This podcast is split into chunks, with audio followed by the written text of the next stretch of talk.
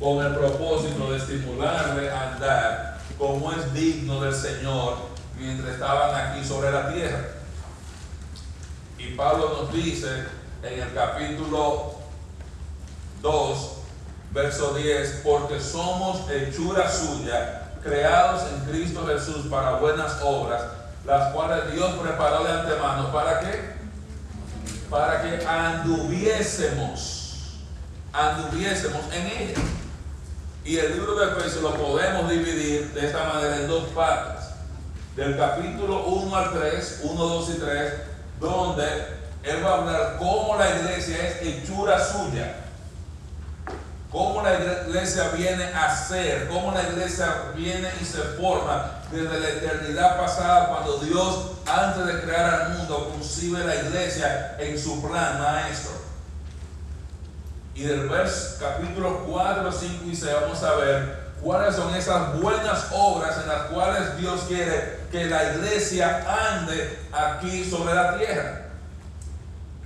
Y veíamos la semana pasada cuando considerábamos en el capítulo 4 del 1 al 6 que la primera buena obra era cuál? Andar en unidad. O lo primero que Dios quiere que la iglesia haga para glorificarlo aquí sobre la tierra es que ande en unidad. Y aprendíamos la semana pasada que la unidad de la iglesia es mantenida por la conducta apropiada entre los miembros, la conducta apropiada hacia los hermanos. Y veíamos que había tres virtudes que promovían la unidad. Veamos que era la humildad, que es tener la perspectiva correcta de nosotros mismos ante Dios. La mansedumbre, hablamos de tener nuestras emociones bajo control. Y la paciencia, que es tener dominio propio para no retaliar en contra de otros cuando somos dañados o somos ofendidos. Y veíamos que había dos tareas, dos valores que promovían la unidad también. Número uno es soportar a los hermanos en amor. Como dirían los hermanos venezolanos, usted tiene que calarse al hermano. Usted tiene que aguantarse. Y lo otro es ser intencional, buscar con solicitud mantener la unidad y la paz en la iglesia que cuando yo voy a hablar, yo voy a hacer algo, yo debo tener pendiente que todo lo que yo haga, todo lo que yo diga a un hermano o en la iglesia debe ser algo que promueva la unidad. Y si es algo que va a causar división o problemas en la iglesia, es mejor callarse. Y veíamos que la unidad de la iglesia estaba centrada en creencias comunes, basado en la Trinidad, en Dios el Padre, el Hijo y el Espíritu Santo. Hoy vamos a continuar hablando de cómo andar en unidad. Y aquí Pablo va a aclarar Unidad no quiere decir uniformidad. Podemos tener unidad sin tener uniformidad. ¿Qué quiere decir eso? No todos somos iguales. No todos tenemos las mismas habilidades, no todos tenemos los mismos dones. Y Pablo va a hablar de esto, de cómo la unidad de la iglesia es preservada por la unidad de sus miembros, a pesar de que cada miembro es diferente. Cada miembro es diferente.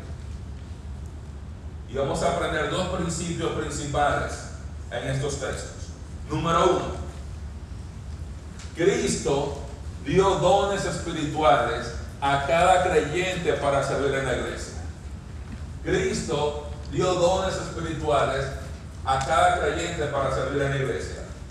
Verso 7 a 10 dice, pero a cada uno de nosotros nos fue dada la gracia o el don conforme a la medida del don de Cristo. Por lo cual dice, subiendo a lo alto, llevó cautiva la cautividad y dio dones a los hombres. Está hablando de que Cristo dio dones espirituales a cada creyente para servir en la iglesia. Y todos los dones espirituales son diferentes. No todos los miembros de la iglesia tienen los mismos dones. Hay hermanos que tienen don de enseñanza, otros don de servicio, otros de misericordia, otros tienen diferentes tipos de dones. Y eso hace que cada uno de nosotros tenga un rol diferente en la iglesia. Porque nuestro rol viene dado por el don que Dios nos ha dado. A cada hermano, a cada creyente, al momento de su conversión, usted no solamente es regenerado, Usted no solamente es sellado por el Espíritu Santo, usted no solamente es habitado por el Espíritu Santo, sino usted es dotado y Dios le da un don espiritual a usted para que tú sirvas en la iglesia. Para que tú sirvas en la iglesia. El don espiritual no es para que tú te lo guardes, es para que tú sirvas en la iglesia y lo ministres a otro. Imagínese que yo le diga a Grisel, Grisel, llévame esos 100 dólares a Nati. Y Grisel me dice, ok, yo se lo doy. Y Grisel se queda con el dinero y no se lo da a Nati. ¿Cómo se llama eso? Eso es una estafa. Imagínese, es lo mismo cuando Dios te da un don espiritual a ti para que tú me lo ministres a mí, pero tú no lo ministras. Tú me estás estafando. Dios me está mandando un don, una bendición a través de ti y al tú negarte a ministrar o a servir en la iglesia, tú me estás engañando porque Dios me mandó una bendición contigo y tú me la estás reteniendo. O sea, Dios, Cristo dio dones espirituales a cada creyente. ¿Qué quiere decir eso a cada creyente? Que cada creyente tiene por lo menos un don espiritual. No existe un solo creyente en la iglesia que no tenga dones espirituales. Todos los creyentes tienen por lo menos un don espiritual. Un don espiritual. ¿Qué es un don espiritual? Bueno, los dones espirituales son habilidades divinas, y la digo divina que vienen directamente de Dios, dadas por Dios a los creyentes para servir en el cuerpo de Cristo. O sea, cuando tú vienes a Cristo, Cristo no solamente te hace una nueva criatura, Él no solamente te hace nacer de nuevo, no solamente te bautiza en el Espíritu, Él te integra en el cuerpo de Cristo, pero te da una función en el cuerpo de Cristo. El plan de Dios no es que nadie se aburra en la iglesia, como yo estoy aquí en la iglesia y nada, yo vengo, pero yo no, no hago nada, no sé qué hacer. No, Dios al momento que Él te salvó, él te dio una habilidad, Él te dio un don para que tú lo uses en el cuerpo de Cristo. O sea que Él no solamente te salvó, sino que te llamó al ministerio al momento de proveerte ese don espiritual para que tú se lo ministres a otras personas. Y le voy a decir algo, todos los dones espirituales que usted ha utilizado sobre toda su vida como creyente le fueron dados en el momento de la conversión. Cuando un niño se convierte, tiene 6 años, 8 años, se convirtió, él tiene todos sus dones espirituales. Él no lo sabe y le va a tomar toda su vida mientras estudia la Biblia y dándose cuenta los dones y las habilidades que Dios le ha dado. Entonces los dones son habilidades divinas dadas por Dios para servir en el cuerpo de Cristo. Y déjeme decirle algo. Sus habilidades naturales, que son diferentes de los dones espirituales, las habilidades naturales son habilidades que tenemos, que nacemos con ellas, que desarrollamos en la vida. Hay algunas personas que son talentosos con la música, pero no se volvieron talentosos con la música después que ellos se convirtieron. Eran, les gustaba cantar, les gustaba hacer, eran buenos en matemáticas, pero todos esos talentos, ¿sabes quién te lo dio también? Dios. O sea, tanto tus dones espirituales como tus habilidades naturales, todas vienen de Dios. Por eso yo no puedo decir, yo solamente uso para el Señor este poquito. Todo lo que yo tengo y todas mis habilidades que yo tengo vienen del Señor. Vienen del Señor.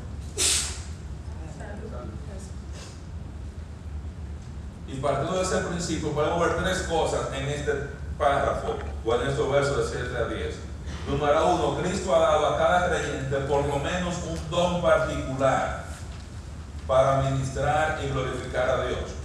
Dice, pero ¿a quién? ¿A quién? Dice el texto, verso 7. Pero a, pero a qué? Pero a cada uno de nosotros fue dada la gracia conforme a la medida del don de Cristo. A cada uno de nosotros fue dada la gracia, ese es el don, la habilidad, el don espiritual. O sea, no dice, pero a los hermanos que tienen más dinero se le dio un don espiritual.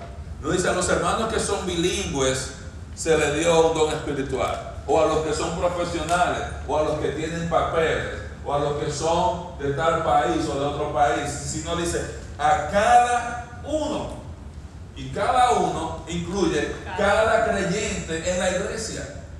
Todos los creyentes tienen por lo menos un don para ministrar y glorificar a Dios en medio del cuerpo de Cristo. Pero a cada uno fue dada la gracia. O sea, nadie puede decir, es que yo no tengo ningún don. Puede ser que en algún momento determinado usted no sepa cuál es su don. Y vamos a ver cómo yo puedo resolver eso, parte de cómo yo puedo darme cuenta, cómo yo aprendo. Pero cada creyente tiene por lo menos un don particular para ministrar y glorificar a Dios. Por ejemplo, si usted se está congregando aquí, usted viene aquí y hay una persona que está escuchando el Evangelio, escucha el mensaje y se da cuenta y pone su fe en Jesús. Dios la va a capacitar y le va a dar no solamente la vida eterna, sino una habilidad, también un don espiritual para que ella lo use y lo ministre aquí en medio de la congregación. A cada uno de nosotros. Ahora, ¿qué tanta habilidad, qué tantos dones yo voy a recibir? ¿Quién determina eso? Cristo lo determina. Cristo determina la medida de los dones que cada creyente recibe. Dice el texto, a cada uno de nosotros nos fue dada la gracia conforme a la medida del don de Cristo. Cristo determina la medida de los dones. Por ejemplo, ustedes hay personas que tienen en la iglesia habilidad para enseñar. ¿Enseñan todos iguales? No. Hay algunos que pueden tener mayor habilidad que otros enseñando. Sí. Pero ¿quién determina eso? No es usted ni yo, lo determina que es el Señor. Hay hermanos que Dios le da la habilidad de servir a otros. ¿Quién determina qué tanto el tamaño del don, vamos a decirlo así? ¿Quién determina la funcionalidad del don? Dios determina eso. Él determina no solamente, sino cuántos dones usted recibe. Si usted recibe uno, si recibe dos, si recibe tres, si recibe cuatro. Pero ¿sabe qué es lo bueno? Que yo no tengo que preocuparme con respecto a si yo recibí uno, dos, tres, cinco, diez o cincuenta dones. Porque cuando yo voy a ser evaluado, yo no voy a ser evaluado con respecto a los dones que no recibí, sino con respecto a los dones que yo recibí. Y gloria al Señor por eso. Que si Dios no le dio a usted el don de enseñar, Dios no te va a evaluar preguntándote por qué tú no predicaste tantos sermones en la iglesia. Ahora, si Dios le dio la habilidad de enseñar y usted no lo hace, Dios sí te va a pedir cuenta por eso. Él no te va a pedir cuenta por el don que tú no tienes, te va a pedir cuenta por el don que tú sí tienes, por el cual Él te ha dado. Él determina qué don tiene cada persona. Él determina la posición de cada persona en el cuerpo de Cristo. El problema de nosotros es que desde el punto de vista humano pensamos que hay posiciones, que hay cosas que son mejores que las otras. Y pensamos que si yo soy el pastor de la iglesia, entonces yo soy más importante que los demás. O si yo soy anciano, o si yo soy cantante, o si yo me paro aquí, yo creo que estoy por arriba de los demás, hermano. No es así. No es así. No es así. A veces confundimos la publicidad de un don con la significancia de un don. Publicidad, lo grande, no tiene nada que ver con la significancia. Con la significancia. Muchas veces las partes de su cuerpo que usted considera más deshonrosas, ¿qué hace usted con eso? Son las que usted más cubre. Usted se cura, usted no, no quiero que me vean aquí, no quiero que me vean allá. A usted no le importa si usted tiene los brazos, que le vean los brazos, a usted no le importa. Pero otra parte de su cuerpo que usted se la cura. Porque usted dice, bueno, yo no. De igual manera, a veces el Señor igual, la parte que a veces pensamos que nosotros, que es la más asombrosa, la que tiene menos honor, es la que el Señor viste con más honor. Por eso yo no puedo andar comparándome mis dones con los dones de Luis Felipe de Junior. Y uno puede decir, bueno, lo que pasa es que Dios le dio a Junior el don de enseñar, a mí también, entonces, ¿por él enseña mejor que yo? Entonces, que, que enseñe Junior. No, yo no puedo ir comparándome cuántos dones tiene el hermano y cuántos dones tiene el otro hermano. Dios me dio por lo menos uno.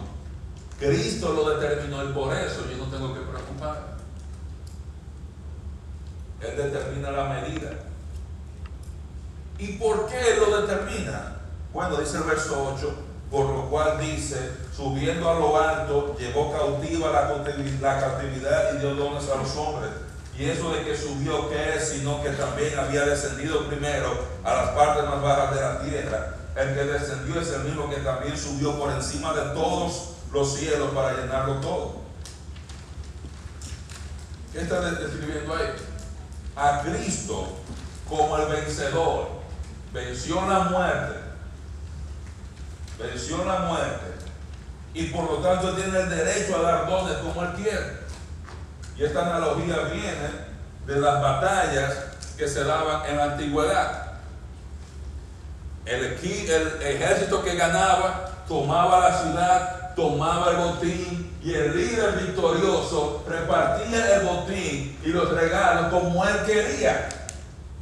Y si él conquistaba y conseguía muchísimos cofres de oro y por eso saqueaban las ciudades donde iban y con eso recompensaban a la gente y les regalaban y celebraban, mira, aquí yo te tanto de oro, mira, coge eso del tesoro de tal. Él, el ganador, el vencedor en la batalla, tenía el derecho de coger el botín y con el botín hacer ¿qué? lo que él quisiera. Igual Cristo.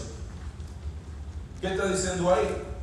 Que Cristo, Él vino al mundo y cuando dice que descendió a las partes más bajas de la tierra, como usted se acuerda los miércoles hemos hablado, usted tiene la tierra donde estamos los seres humanos y la creencia judía es, la creencia es que el Seol, la palabra hebrea, o el que es el lugar donde van los muertos después que mueren, estaba en el centro de la tierra en lo más profundo del planeta, en el centro, ahí estaban todos los muertos. Entonces que cuando Cristo muere, Él va a las partes más profundas de la tierra, Él va a Hades, Él va a Hades, y Él no va a Hades y no se queda prisionero en el Hades.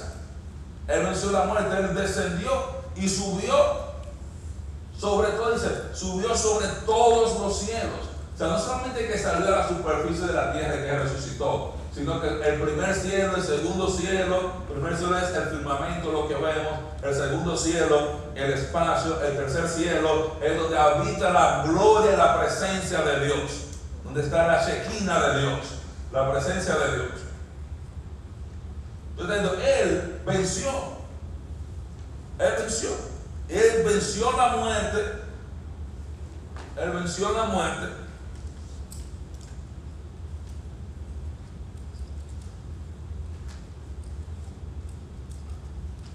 Y en su retorno a los cielos, en celebración, él decidió que iba a regalar dones a los hombres, iba a dar regalos, iba a dar. Y él repartió, dice repartir dones y regalos y habilidades a los creyentes. Si usted lee en el libro de Lucas, en la historia del rico y Lázaro, usted se da cuenta que cuando el rico y Lázaro mueren, los dos van a dónde?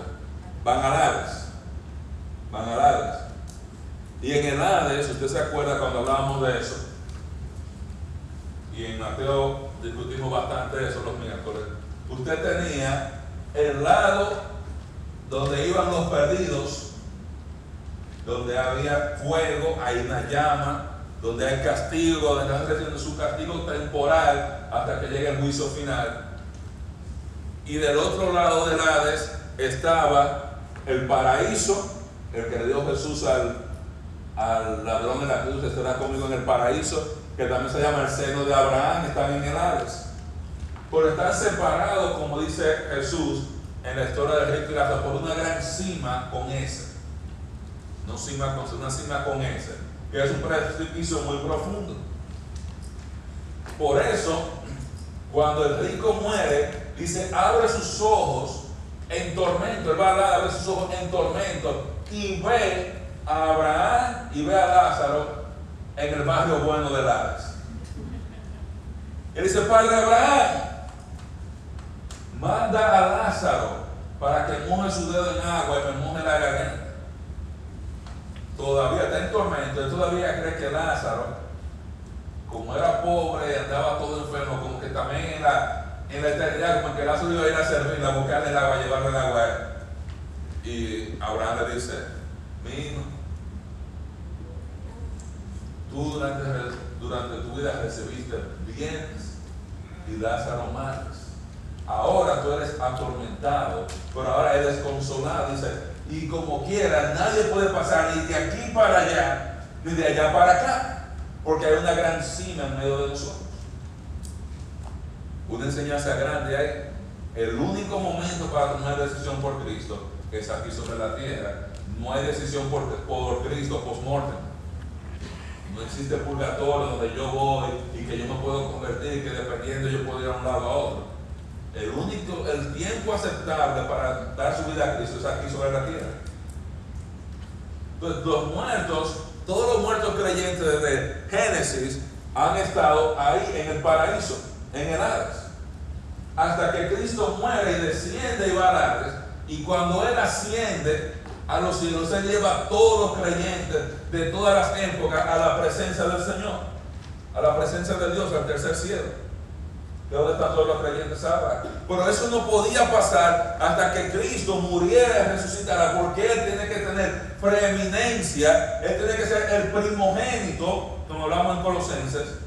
No el primogénito, la palabra primogénito en hebreo, lo que quiere decir el principal, el que tiene preeminencia.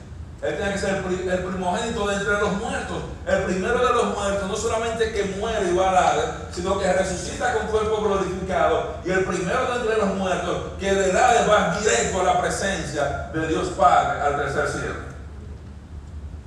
Y él lleva a todos los creyentes con él. Él llevó cautiva, o sea, los que estaban encerrados como parte del imperio de la muerte que había reinado hasta ese momento. Él vino y los sacó con él libres ahora para estar en la presencia del Señor. Con él en su presencia. Por ahora mismo en el Hades solamente están los muertos que no son creyentes. Los inconversos. Todos los muertos creyentes de todas las épocas están en la presencia del Señor. Y por esa victoria de Él, esa celebración Él tiene el derecho de dar los dones como Él quiere como Él quiere, porque Él murió por nuestros pecados, Él resucitó, Él bajó a las partes más bajas de la tierra, básicamente mostrando que ni la tumba física, ni el Hades, el lugar espiritual donde van estas personas, podían retener. Y como Él venció todo y dice, subió por encima de todos los cielos para llenarlo todo, diciendo que por arriba de toda la creación Él está. Y por lo tanto Él tiene el derecho y puede dar dones espirituales a las personas y a la iglesia de la manera que Él quiera. Él tiene el derecho. Nadie que me Señor, pero yo quiero el don de ser tal cosa y yo quiero tal cosa. No hay negociaciones. No hay negociaciones. Él tiene el derecho. Porque Él es el victorioso, Él ascendió. Como el guerrero que salía de su ciudad a la guerra, salía vencía al enemigo y retornaba a su ciudad con qué? Con los prisioneros y con el botín.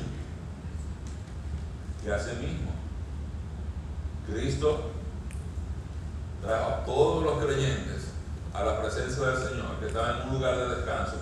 Ahora el paraíso, ahora está en la misma presencia del Señor después de la muerte de Cristo. Y Él regaló dones a los hombres. Dio dones, habilidades para nosotros poder servir en el cuerpo de Cristo. Ahora, Dios, Él no solamente, y preste mucha atención, dio dones a la iglesia. Dios también le dio a la iglesia personas dotadas, capacitadas de manera especial para que la iglesia llegue a alcanzar su propósito. Cristo dio personas con dones especiales para ayudar a la iglesia a alcanzar su propósito. Usted ve ese verso 11 que dice, y él mismo constituyó. ¿Usted sabe cuál es ese verbo constituyó en griego? Es el mismo verbo que dice y dio dones a los hombres. Por alguna razón, los traductores de nuestra reina Valera tradujeron la misma palabra, dio, y una línea después constituyó. Por eso está diciendo que Dios, así como Él dio dones a los regaló, Dios regaló los dones espirituales para la iglesia, pero Dios también le regaló a la iglesia un grupo de personas especiales para ayudar a la iglesia a alcanzar su propósito aquí sobre la tierra. Y Él va a nombrar quiénes son esas personas a las cuales Dios regaló a la iglesia y no solamente a la iglesia, toda la humanidad se beneficia del trabajo que Dios encargó a estas personas. Y hay cuatro personas que el Señor regaló ahí, dice nuestra Biblia, la Reina Valera constituyó. La Reina de las Américas dice Dios. Y él mismo constituyó y dio a unos que apóstoles, profetas, a otros evangelistas y a otros pastores y maestros. Y eso es más que ser pastor y maestro como dos cosas separadas. Es pastor maestro. Eso quiere decir que el pastor tiene que ser maestro, o es maestro, tiene capacidad de enseñar, y el maestro capacidad de pastorear. Dio cuatro personas. Aquí no está hablando de los dones generales, sino que está y él mismo constituyó, él mismo eligió, él mismo escogió ciertas personas para hacer un servicio especial aquí sobre la tierra a través de la iglesia. Él menciona primero a quien dice los apóstoles. Los apóstoles. ¿Qué significa la palabra apóstol? La palabra apóstol significa enviado con autoridad. Los apóstoles fueron personas que Dios escogió, que Jesucristo mismo escogió y les dio autoridad para atar, para desatar, para hacer ciertas cosas aquí sobre la tierra. La función de los apóstoles era poner el fundamento de la iglesia. Cuando Jesús está con los apóstoles en Mateo 16, Él le dice, sobre esta roca yo voy a edificar mi iglesia. Y esa roca que está hablando ahí, está hablando de una roca compuesta de muchas rocas pequeñas, está señalando a los doce, sobre ustedes yo voy a edificar la iglesia. Yo no voy a usar a ustedes para edificar la iglesia. Y cuando usted va al capítulo 2 de Efesios, verso 20, dice que la iglesia está edificada sobre el fundamento de los apóstoles y profetas. O sea que estos dos grupos, tanto los apóstoles y profetas, su función principal era poner el fundamento de la iglesia. Pregunta, ¿cuántas veces se echa el fundamento de un edificio? Una sola vez. Entonces, ¿cuántas veces se echa el fundamento de la iglesia? Una sola vez. ¿Necesitamos apóstoles y profetas hoy? No, porque ya el fundamento está puesto. No tenemos apóstoles. Bueno, hay apóstoles hoy, falsos. Falsos. Pero no hay apóstoles. Porque si hubiera apóstoles de verdad, la palabra que ellos dijeran tiene la misma autoridad que lo que está en la Biblia. Y tiene la misma autoridad de lo que dijo Pablo, lo que dijo Pedro, y lo que dijo Mateo, y lo que dijo Juan. Tiene la misma autoridad porque son apóstoles iguales. No hay apóstoles y apostolcitos. Todos son apóstoles, tienen la misma autoridad. Hay apóstoles, pero falsos. Si usted se da cuenta de la Biblia, el único apóstol que tuvo que defender su apostolado fue Pablo. Porque fue el único que Dios escogió fuera de los doce. A los doce Dios le dijo, a tú, tú, tú, tú, tú, tú y tú, ustedes van a ser mis apóstoles. Mis apóstoles. Pablo igual fue escogido por Cristo, pero por el ministerio del Cristo resucitado. Y por eso tuvo más dificultad cuando una gente se enojaba con Pablo y no le gustaban los sermones de Pablo. O sea, es que tú, tú no eres un apóstol de verdad. Y comenzaban a darle cuerda a Pablo, parece. Y ahí venía Pablo para una carta.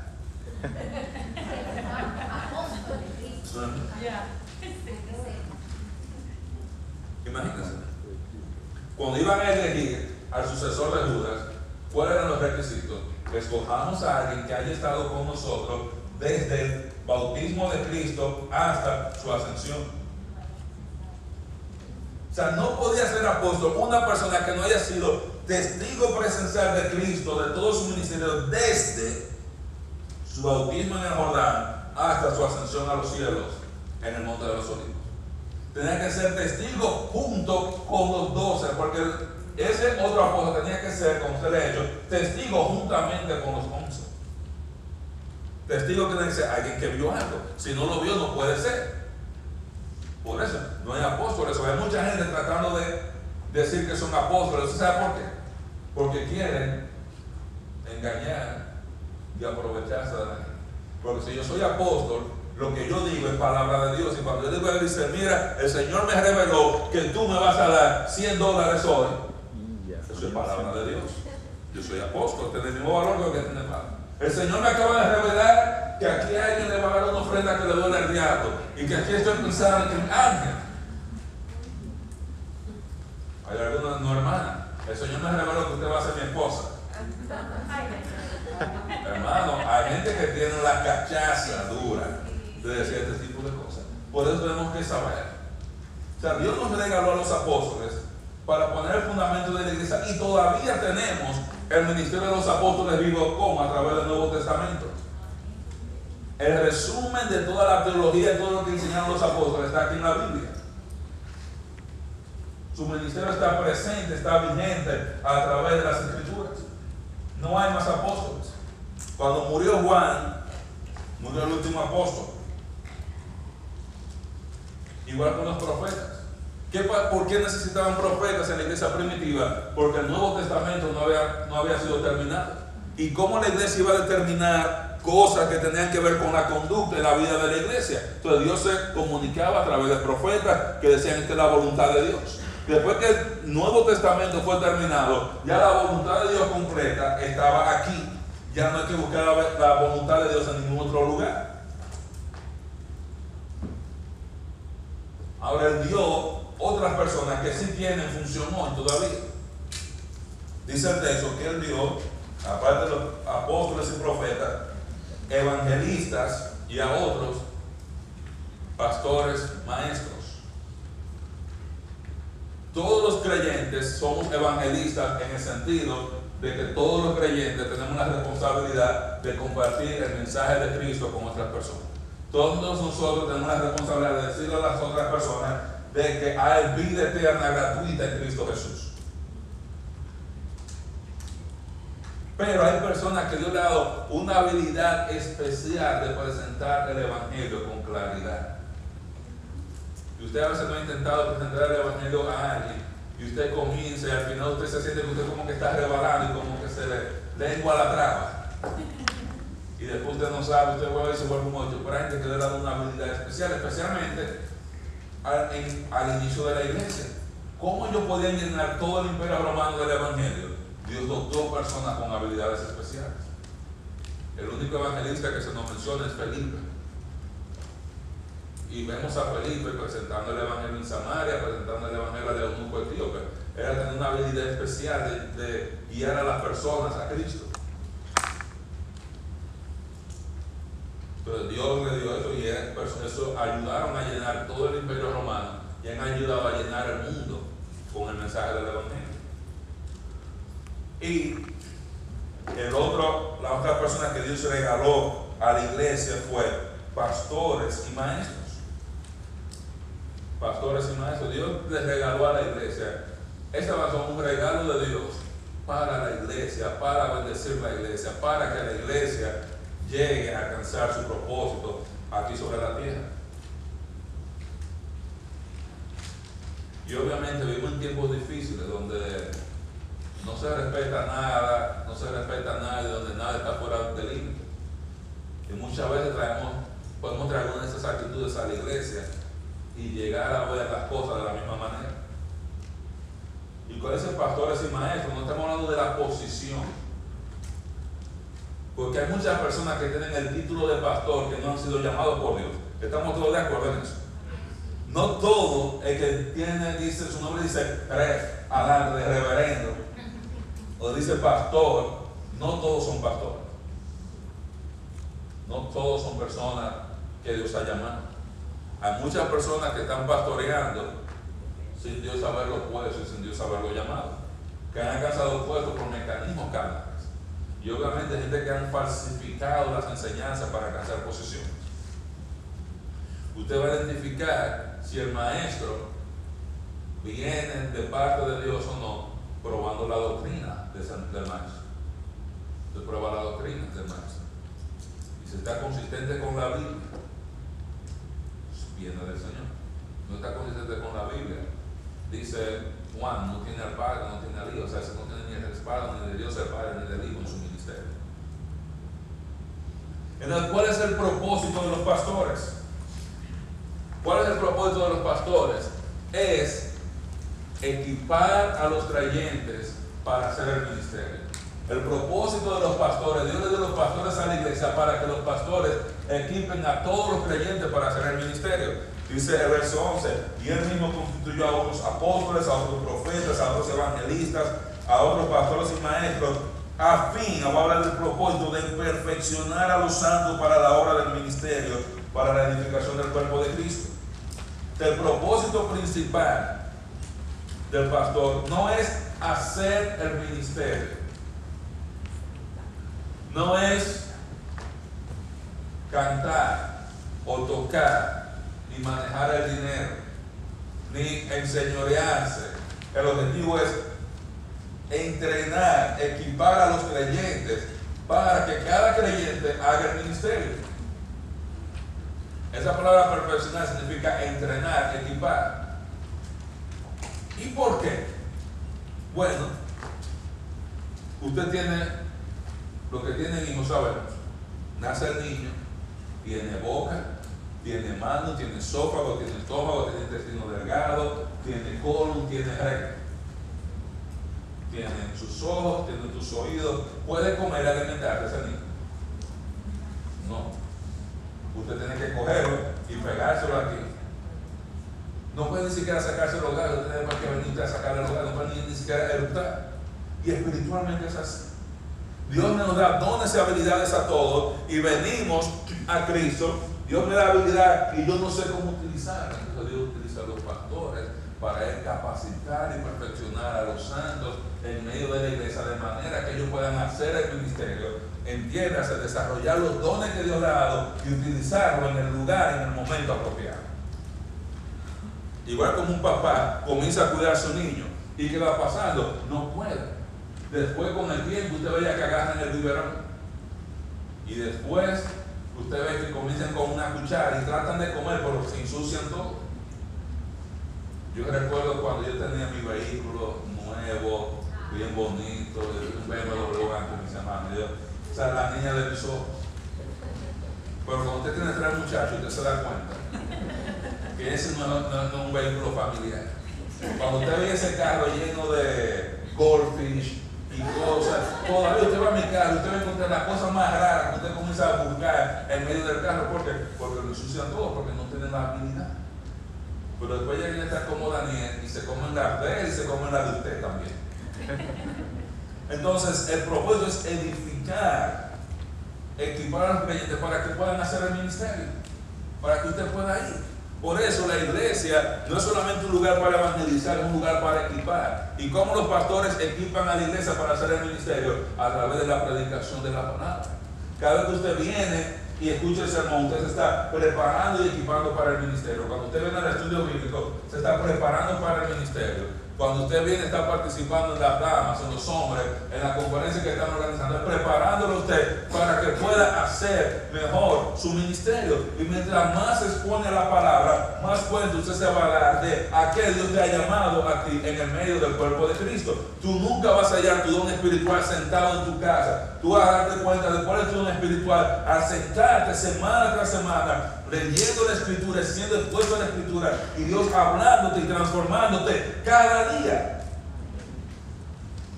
Es la manera donde tú te das cuenta que esto, yo debo hacer esto. Y usted se da cuenta que habiendo tantos niños que necesitan de Cristo, que él no puede estar sentado aquí y usted quiere, Señor, yo quiero participar en la escuela dominicana. Y usted se da cuenta que la iglesia tiene que adorar y tiene que alabar y que usted tiene una habilidad de, yo quiero participar en eso. ¿Y cuál es el propósito del ministerio? Porque para el pastor, los pastores están para equiparnos, para hacer el ministerio. Pero ¿cuál es el propósito de hacer el ministerio? El propósito de hacer el ministerio es la edificación del cuerpo de Cristo. Que el cuerpo de Cristo sea edificado, que crezca, que esté más sólido. El objetivo de hacer el ministerio no es ganarme la vida. El objetivo de hacer el ministerio no es hacerme rico. El objetivo de hacer el ministerio no es que todo el mundo me diga qué lindo tú cantas, o tú sí tocas bonito, o qué lindo tú predicas, o qué bien tú haces esto. El objetivo del ministerio es edificar el cuerpo de Cristo. ¿Y quién es el cuerpo de Cristo? La iglesia, la gente. Cuando yo estoy ministrando, yo quiero edificar a Sandra, yo quiero edificar a Grisel, yo quiero edificar a José, yo quiero edificar a cada hermano de la iglesia. Cuando yo estoy en el ministerio de damas, cuando yo estoy en los jóvenes, cuando yo estoy en los caballeros, cuando yo vengo el miércoles, cuando yo vengo a la oración, cuando yo estoy ayudando en el partido, estoy tratando de ayudar y de edificar la iglesia, a que cada creyente llegue a crecer y a parecerse cada vez más a Cristo. Y ese es el propósito principal de edificar el cuerpo de Cristo. ¿Cuál es? Llegar a alcanzar unidad y madurez espiritual en la iglesia.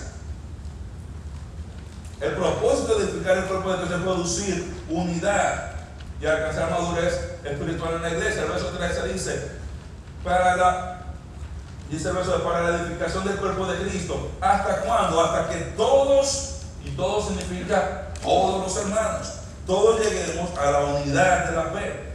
Lleguemos a tener unidad en Cristo. El objetivo del ministerio no es dividir. Cuando yo estoy haciendo el ministerio, estoy causando división en la iglesia, ese ministerio no tiene respaldo de Dios. Ningún ministerio que esté causando división en la iglesia tiene respaldo de Dios. Igual ningún hermano puede ministrar a nombre de Cristo causando división al mismo tiempo, porque Dios no le está respaldando, no importa que esa persona lo diga. Porque el objetivo es edificar, para llegar a, producir unidad en la iglesia y madurez espiritual. Dice el texto, hasta que todos lleguemos a la unidad de la fe y del conocimiento del Hijo de Dios. Llegar a conocer al Hijo de Dios. A un varón perfecto, a la medida de la estatura de la plenitud de Cristo. ¿Qué está diciendo? Que esa unidad y esa madurez espiritual en la iglesia se va a llegar a alcanzar cuando hay unidad doctrinal. Eso es lo primero. Unidad de la fe y del conocimiento del Hijo de Dios. Esa es la siguiente línea que tienen unidad doctrinal. El objetivo del ministerio no es dividir la iglesia, es edificar la iglesia, es promover la unidad de la iglesia. ¿Cómo la iglesia llega a tener unidad cuando estábamos estudiando todos la Biblia juntos semana tras semana? Pero ¿qué pasa cuando usted no estudia la Biblia con la iglesia? Que llega un momento donde la iglesia está aquí y usted está aquí atrás. Y cuando usted viene a la iglesia se siente como un burro detrás de las vacas, porque se ha ido quedando atrás tanto, tanto, tanto, y usted no entiende por qué hablan tanto de esto y de lo otro, porque usted tiene seis meses, un año de vacío, un hueco espiritual de un año que no se puede reemplazar tan fácilmente. La unidad doctrinal se obtiene cuando estamos estudiando la Biblia. Y para eso tenemos cada domingo y cada miércoles. Para eso tenemos las ramas, para eso tenemos los caballeros, para eso tenemos los jóvenes, para eso tenemos el ministerio de niños. para que lleguemos a tener unidad doctrinal. Y debe haber consistencia en lo que usted oye aquí el domingo, lo que oye el miércoles, lo que oye en la cama, lo que oyen los caballeros, lo que oyen los jóvenes, lo que oyen los niños.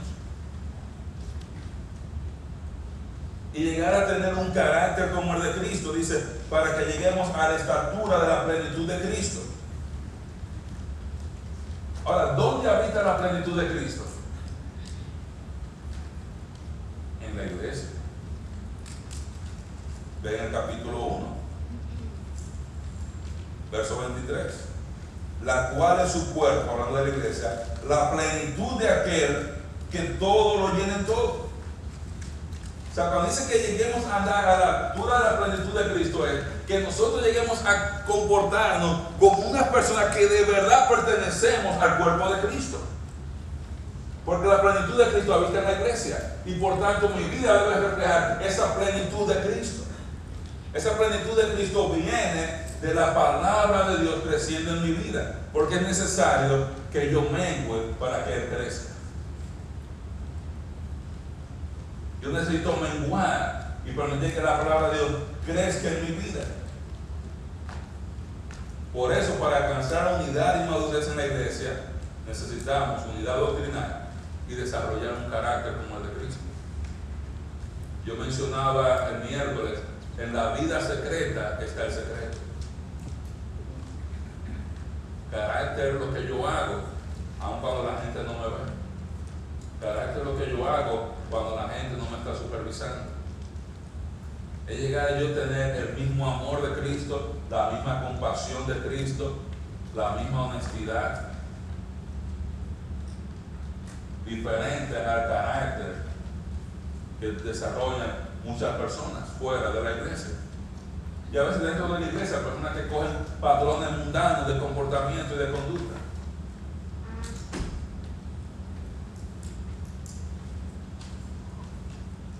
Es interesante, el otro día yo estaba escuchando un merengue dominicano de los años 80 y yo siempre escuchaba ese merengue y digo, mira, esa es mi cultura y, y después escuchándolo yo me di cuenta, pero esto es una barbaridad.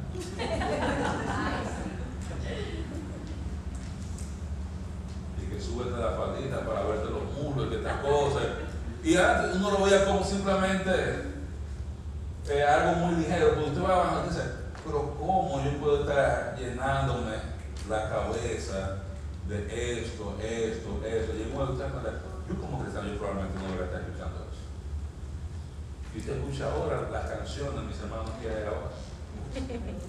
Había cosas que antes, para usted decirlo, usted dice con alguien al oscuro y a un cine que lo abrían solamente a las 11 de la noche, un día raro, un lugar donde no había nada, nadie se veía, usted entraba a ver una película de pornografía y ahora te lo están diciendo una canción delante de tu muchacho, el diente. Y alabamos a esa gente, le damos premios, le, dan Emmy, Grammys y, la gente lo alaba, lo ponemos en películas también. Necesitamos desarrollar un carácter como el de Cristo, no un carácter como el de Bad. A veces vemos los héroes y vemos la gente que admiramos y a veces usted se da cuenta. Y realmente yo quiero ser como Realmente yo debiera desear ser como Kim Kardashian, por decirlo nombre. Realmente yo quisiera ser como tal persona. Pero a veces tenemos, mis hermanos, nuestra mente tan contaminada, donde Dios nos ha dado tanta gente que son modelos alrededor de nosotros, en la iglesia, en la cristiandad, y lo vemos y los ignoramos. Pero a esa sí, a esa sí yo la voy a seguir en Twitter, a esa sí yo la voy a escuchar y voy a hacer toda, escuchar todas las cosas.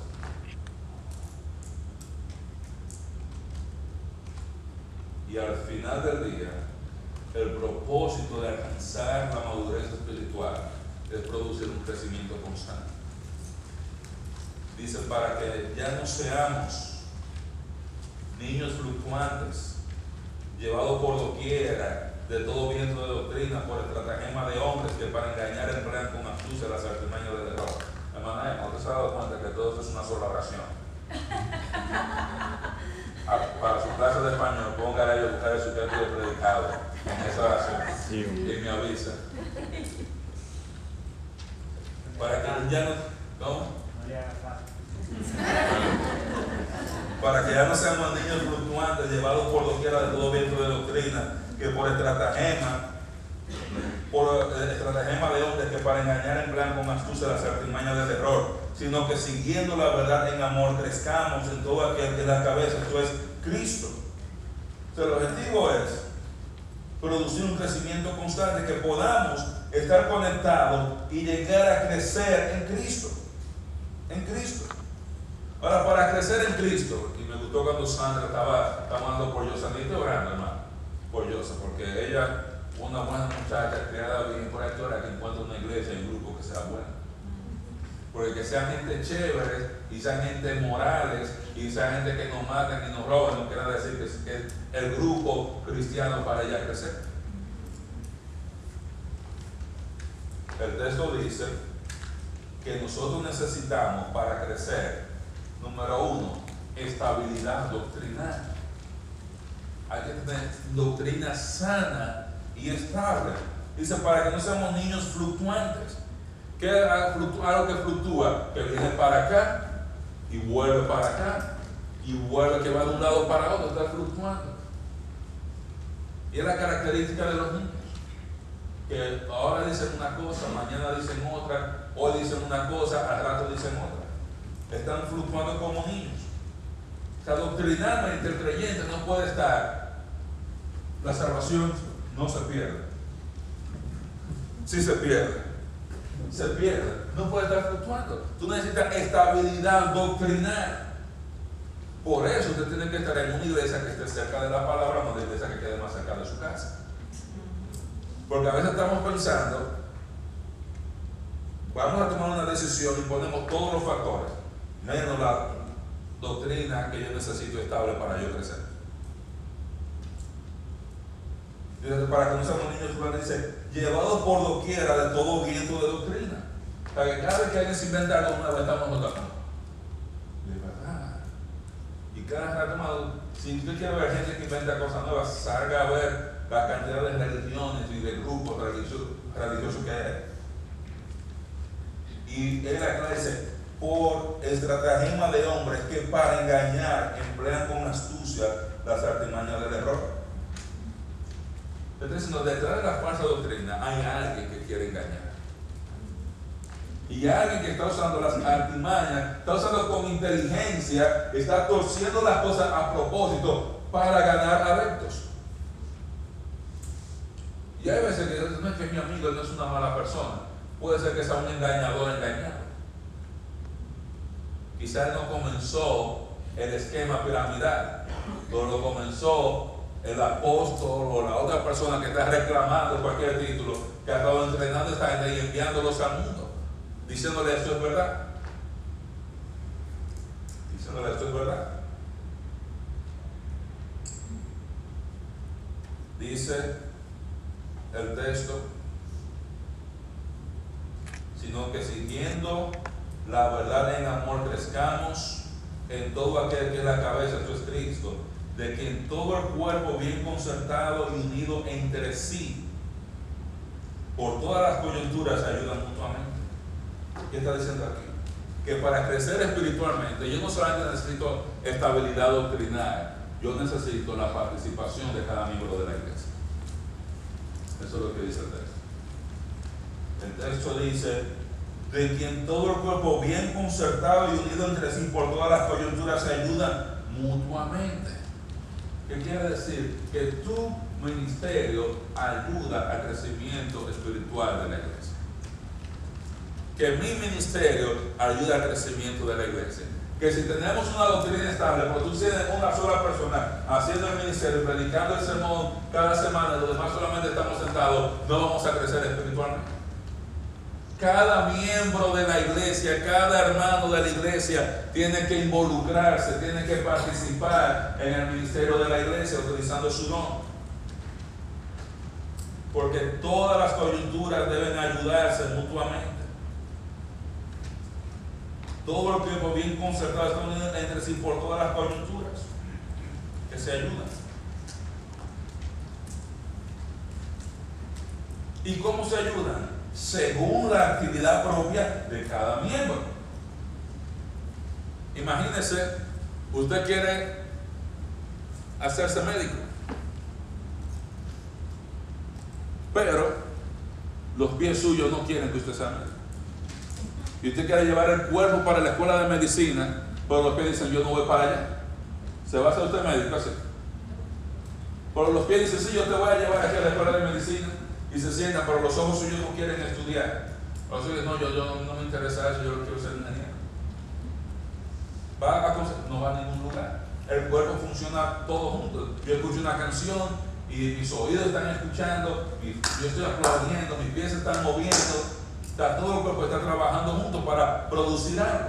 Igual la iglesia. Tenemos que movernos, mis hermanos, todos juntos en la misma dirección tu ministerio es importante, lo que tú haces en la iglesia es importante. Y tú no puedes dejar que nadie te diga lo contrario. Y no puedes dejarte engañar por personas que creen, importante lo que hace el pastor parado ahí, importante lo que hace Nehemías cantando o estar fulano tocando. No, hermano. Importante es lo que hace cada miembro de la iglesia. No todos tenemos la misma función. No todos tenemos la misma función. ¿Qué pasa cuando hay estabilidad doctrinal y todos los miembros de la iglesia comienzan a funcionar? Cristo causa el crecimiento de la iglesia para que se edifique en amor. Cuando todos se unen, dice el texto, por eso dice, de que todo el cuerpo, bien concertado y dividido entre sí por todas las coyunturas que se ayudan mutuamente, según la actividad propia de cada miembro, aquí viene el resultado. Reciben su crecimiento para ir edificándose en amor. Recibimos crecimiento y, la idea es edificar en amor. ¿Cuándo?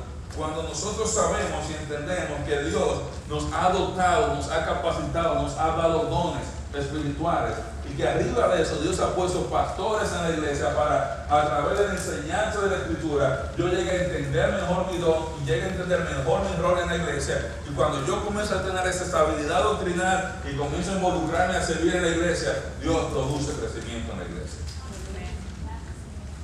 y ese crecimiento es que iglesia crezca en unidad. En unidad. Y Dios nos llamó y quiere que andemos como es digno, en unidad. Es una de las buenas obras que Dios quiere que andemos en la iglesia. Una iglesia dividida no va a impactar el mundo. Una iglesia unida, una iglesia amorosa va a transformar el área a su alrededor. Y nosotros debemos siempre buscar la unidad de la iglesia. Y debemos siempre cuestionar si nuestras acciones están en deterioro, en detrimento de la unidad de nuestra iglesia. Porque si estamos unidos doctrinalmente y todos sirviendo, hermano, Cristo se hace responsable de hacer la iglesia. Amén. Amén. Dios bendiga su palabra.